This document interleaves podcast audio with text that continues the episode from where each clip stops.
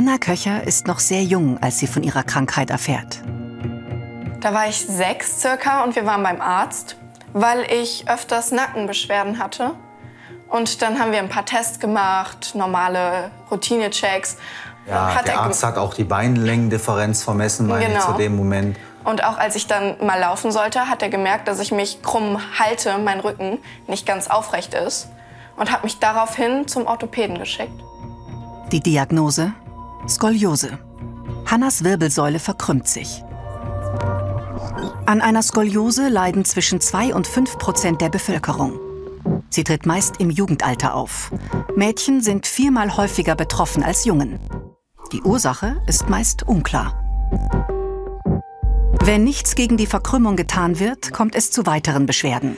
Gequetschte Organe, Rücken- und Gelenkschmerzen. Bei schweren Skoliosen sogar eine verringerte Lebenserwartung.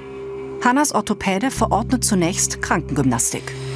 Ein Jahr später ein Korsett. Hanna fällt es schwer, ihr Korsett zu tragen.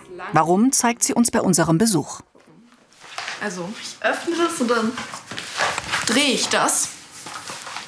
Und dann wird das immer wieder nachgerückt, sodass das halbwegs gut sitzt.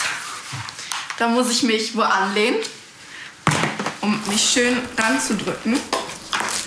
Bis zu 23 Stunden täglich müsste Hanna ihr Korsett eigentlich tragen. Und das seit ihrem siebten Lebensjahr. Ich habe hier auch ganz oft wunde Stellen gehabt unter der Achsel dann. Ähm, ja, und auch hier drückt das sehr rein, auf die Hüftknochen auch drauf. Das ist ja doch irgendwo dann fast immer das Hauptthema. Hast du dein Korsett heute schon so und so viele Stunden getragen? Das muss man ja tatsächlich bei einem Kind auch jeden Tag überprüfen und nachfragen. Also das war eine sehr emotionale Belastung für mich, weil ich mich dann verantwortlich gefühlt habe, wenn sie ihr Korsett nicht diese äh, angegebene Zeit tragen, getragen hat oder tragen wollte, habe ich mir die Vorwürfe gemacht, vielleicht solltest du härter sein.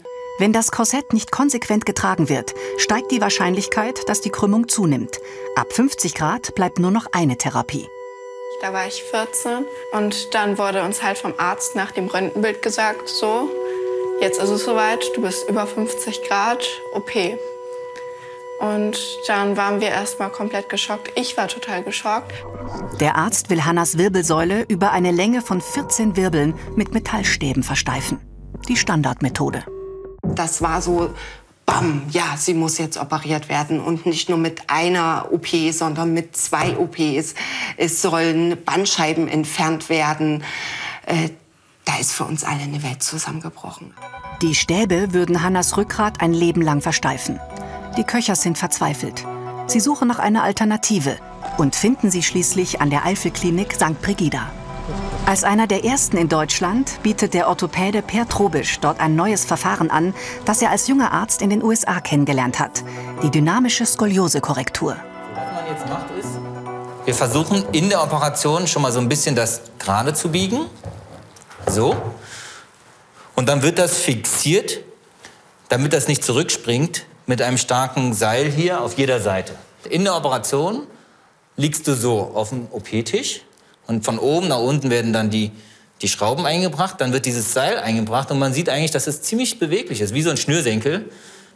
Aber wenn man es spannt, so wie hier, weil die Skoliose hier runtergedrückt ist, dann ist es ziemlich fest, das fühlt sich fast an wie so eine Metallstange.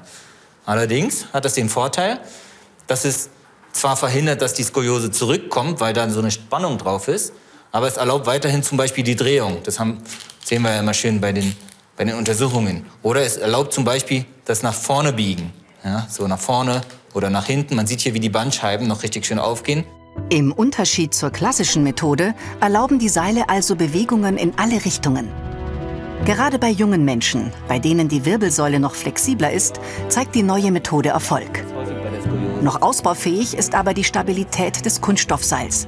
Es kann reißen. Bei Hanna will Pertrobisch die Seile deshalb sicherheitshalber doppelt verspannen. Wenn doch etwas reißt, dann normalerweise nur an einer Stelle. Den Gesamterfolg stellt das nach bisherigen Beobachtungen nicht in Frage.